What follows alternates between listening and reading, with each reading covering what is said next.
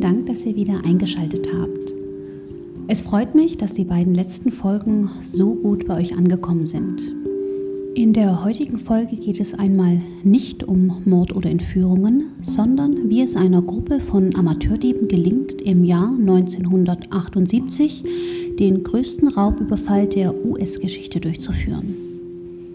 Die Täter erbeuteten damals ca. 5,9 Millionen Dollar in Bar und Juwelen im Wert von über einer halben Million, was einem heutigen Wert von ca. 25 Millionen US-Dollar entspricht. Ein halbes Jahr später sind alle acht Beteiligten allerdings bereits tot. Wie konnte es zu diesem Überfall kommen und wer waren die Beteiligten? Lasst es uns herausfinden in der heutigen Folge von True Crime Labs, in der es um den Lufthansa-Raub geht.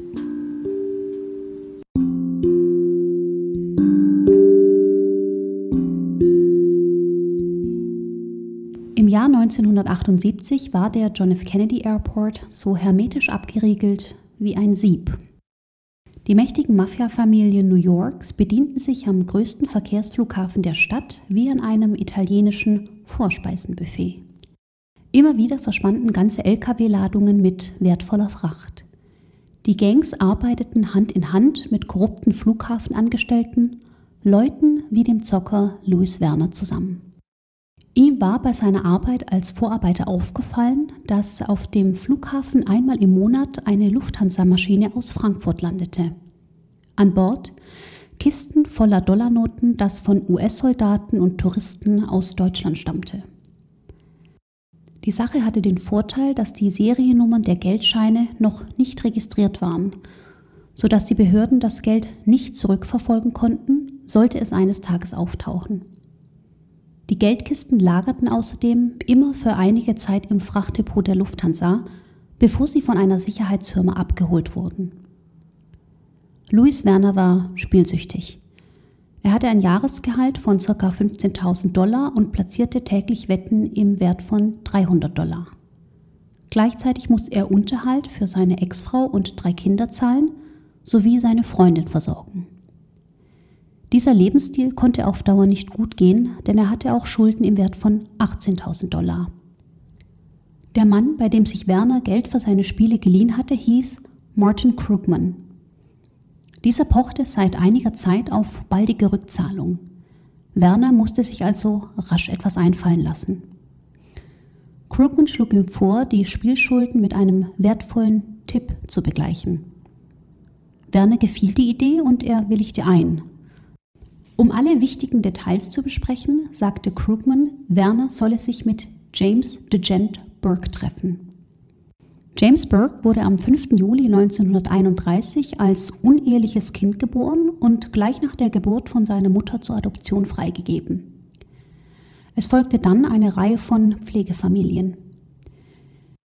Im Jahr 1944, als Burke 13 Jahre alt war, saß er auf dem Rücksitz eines Autos, das von seinem letzten Pflegevater gesteuert wurde.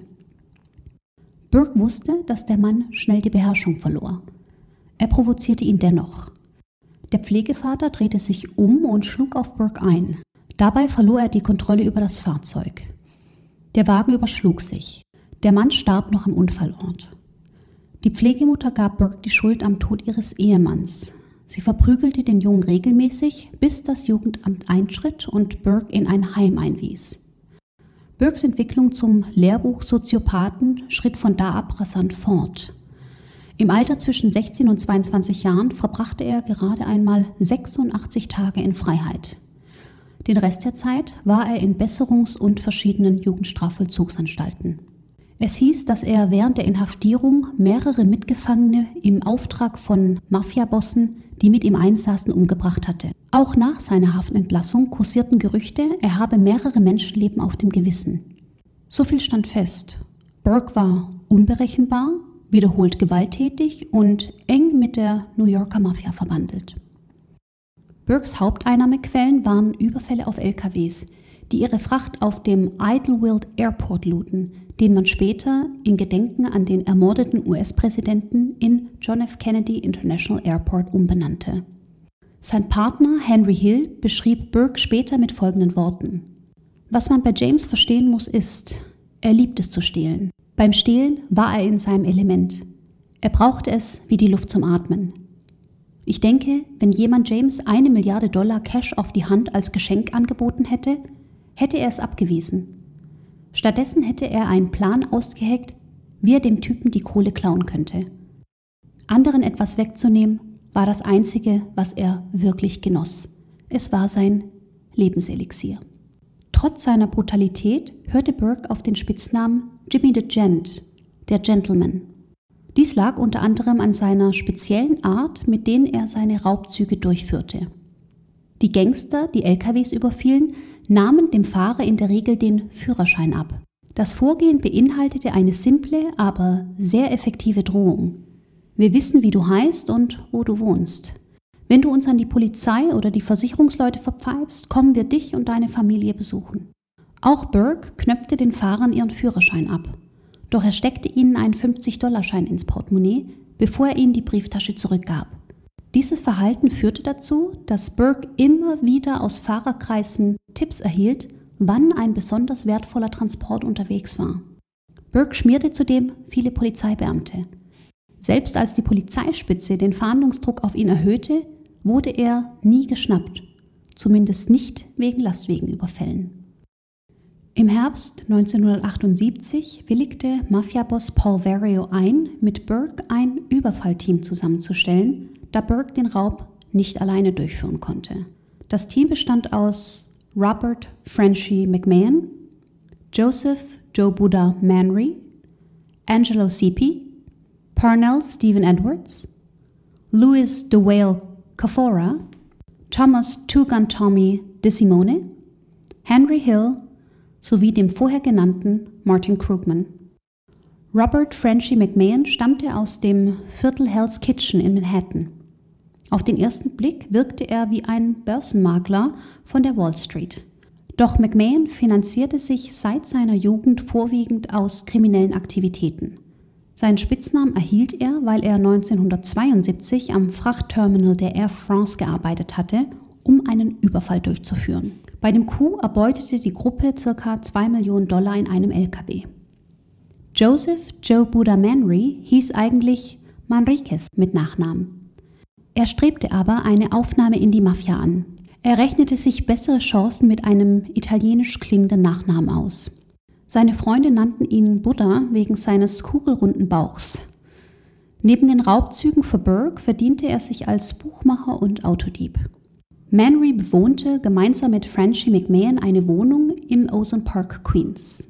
Angelo Sipi war spindeldürr und nur 1,52 groß und meist eher ungepflegt. Er hatte ein Herz für umherstreuende Tiere. Sein Zuhause war ein Asyl für Kaninchen, Vögel, Schildkröten und alles andere, was in New York noch so kreuchte und fleuchte. Sepe war insgesamt 14 Mal verhaftet worden. Die erste Verurteilung kassierte er mit 14 Jahren. Sein Vorstrafenregister reichte von kleinen Betrügereien bis hin zu Einbruchdiebstahl. Parnell Stephen Edwards war quasi das Mädchen für alles, aber kein wirklich anerkanntes Gangmitglied. Er träumte von einer Karriere als Bluesänger und trat gelegentlich in Roberts Lounge auf, dem Treffpunkt der Bande. Sein Anteil an der Beute bestand in der Regel aus Diebsgut, das er dann auf der Straße verhökerte. Edwards hatte eine Vorstrafe wegen Kreditkartenbetrugs und sein Spitzname lautete Staggs. Louis de Whale Cafora hatte einen selbsterklärenden Spitznamen. Er verfügte über einen unersättlichen Appetit und hatte sich über 130 Kilo angefuttert. Den Spitznamen hatte er nicht nur wegen seines Körperumfangs, sondern weil er mit einem auffälligen Belura-weißen Cadillac durch die Gegend fuhr. Er war im Drogenhandel und als Kredithai tätig. Kaforas ständiges Gerede über Essen ging Burke zwar gehörig auf die Nerven, aber er besaß reichlich praktische Erfahrung mit Raubüberfällen. Sein Know-how war für die Bande also unverzichtbar. Thomas Two-Gun Tommy de Simone war ein großer Mann mit einer Vorliebe für teure Anzüge und makellos polierte Schuhe. Er trug immer ein paar Pistolen mit Perlmuttgriff bei sich, was ihm seinen Spitznamen eingebracht hatte. Er war mit der einflussreichen De Simone Mafia-Familie aus Los Angeles verwandt, die wiederum enge Kontakte mit den New Yorker Luccheses hatte. Er hoffte bald von der Lucchese-Familie als Vollmitglied aufgenommen zu werden.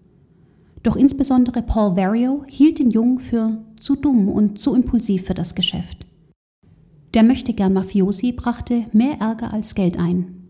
De Simone war 1978 in der gleichen Einrichtung wie Burke untergebracht, nachdem er einen Teil einer Gefängnisstrafe wegen Diebstahls verbüßt hatte.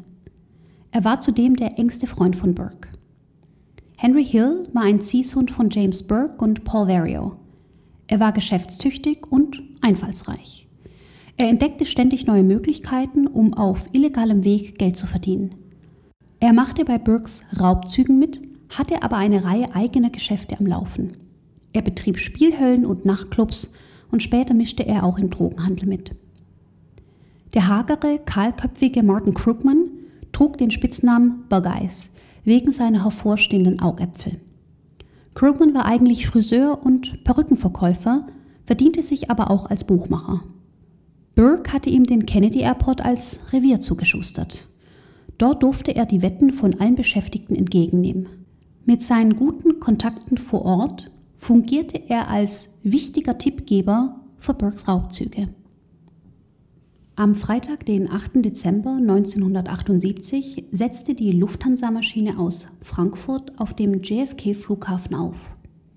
Eigentlich sollte die wertvolle Fracht gleich per Geldtransporter abgeholt werden, doch Louis Werner gelang es, die Geldboten abzuwimmeln. So blieben die Millionen übers Wochenende im Tresorraum der Lufthansa. Als Fluchtwagen stahlen die Gangster einen schwarzen Ford Econline sowie ein Buick als Crashcar, um bei einer Verfolgungsjagd die Polizei aufzuhalten. Die Nachtschicht hat gerade Pause, als der schwarze Ford der Räuber vor dem Frachtgelände der Lufthansa hält. Zwei Männer bleiben im Auto, fünf Maskierte rennen ins Gebäude durchkämmen den Trakt und treiben die Arbeiter in einen Pausenraum. Dann lassen sie das Garagentor hoch und den Lieferwagen ins Innere des Lagerhauses. Der Schatz aus Frankfurt lagert im Tresorraum. Den Code kennt allerdings nur der Schichtleiter im Hauptgebäude. Über eine Intercom-Anlage locken die Gangster den Mann zum Pausenraum. Dann geht alles ganz schnell. Der Mann öffnet die Tür zum Safe, die Gangster durchwühlen die Frachtpapiere und schleppen in Windeseile 72 Pakete in den Wagen und brausen vom Gelände. Sie sind längst weg, als um 4.20 Uhr bei der Flughafenpolizei das Telefon klingelt. In Brooklyn lädt Burke die Beute in sein Auto. Das Tatfahrzeug sollte Bluesänger Stax Edwards noch in derselben Nacht in einer Schrottpresse entsorgen. Als Burke zu Hause die Geldkassette öffnete, traute er seinen Augen kaum. Statt der erhofften zwei hatte er 5 Millionen US-Dollar ergattert, Bündel diverser anderer Währungen und Edelsteine im Wert von über 600.000 Dollar. Ein fast perfektes Verbrechen, wie es zuerst scheint. Aus der Zeitung erfuhr Burke, dass die Polizei das Tatfahrzeug gefunden hatte. Der schwarze Ford Econline stand vor der Wohnung von Stax Edwards Freundin im Halteverbot. Statt den Wagen zu verschrotten, hatte der Musiker die Nacht mit Kokain und Whisky bei seiner Freundin gefeiert. Daraufhin schickte Burke den Killer Tommy DeSimone. Am 18. Dezember, nur eine Woche nach dem Überfall, lag Edwards erschossen in seinem Apartment. Doch die Polizei war James Burke bereits auf der Spur. Ein Frachtarbeiter namens Carrie Whalen hatte zwei der Räuber auf FBI-Fotos identifiziert. Burke wurde nervös und begann, jeden zu beseitigen, der ihn mit dem Überfall in Verbindung hätte bringen können. Im Januar verschwanden Wettmakler Martin Krugman sowie zwei Mafiosi aus Florida, die Burke geholfen hatten, das Geld aus dem Raub zu waschen. Auch De Simone wurde erschossen, aus Rache für einen Jahre zurückliegenden Mord an Mitgliedern einer anderen Mafia-Familie. Kurz darauf wurde auch der Leichnam von DeSimones Freundin am Strand von New Jersey gefunden.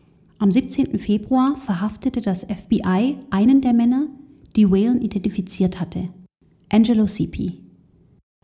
Burke hatte zunächst nur einen kleinen Teil der Beute verteilt und jedem eingeschärft, keine auffälligen Einkäufe zu tätigen. Doch die Kleingangster verfielen dem Kaufrausch.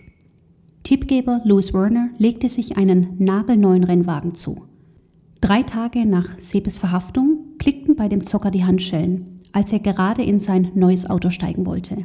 The Whale Cafora schenkte seiner Frau einen pinkfarbenen Cadillac Fleetwood, woraufhin die Ermittler ihn in die Mangel nahmen.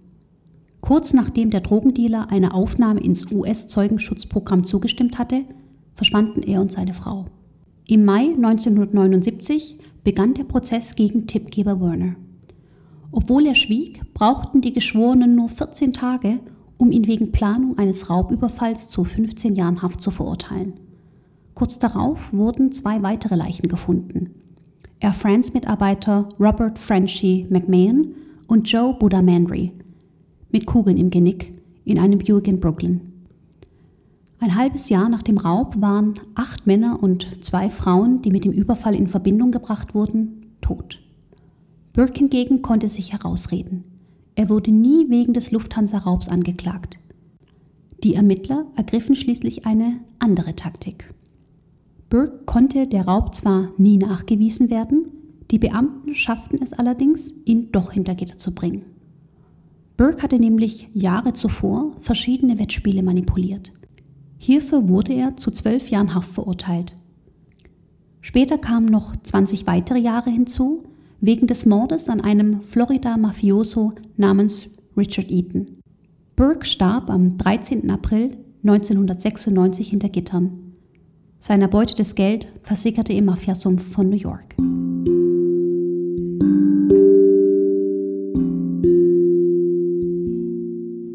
Wenn euch jetzt Filme wie Goodfellas oder das 10 Millionen Dollar Ding einfallen, dann liegt ihr da gar nicht so falsch.